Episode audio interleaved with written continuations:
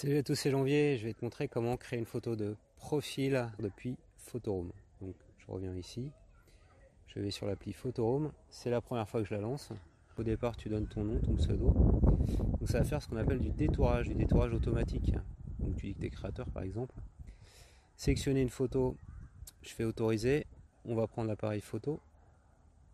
Je remets les écouteurs, on est content. Je valide. Ok, ça scanne. Et après au magie, voilà, ça a tout détouré. Je fais confirmer. que ça va te créer tout de suite plein de modèles. Des fausses couvertures de magazines. Là, c'est intéressant, c'est un petit effet bouquet, tu vois. on va faire une photo de profil, donc je prends celle-là.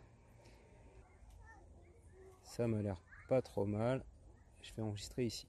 Donc si cette vidéo t'a plu, je compte sur toi pour mettre un petit pouce levé.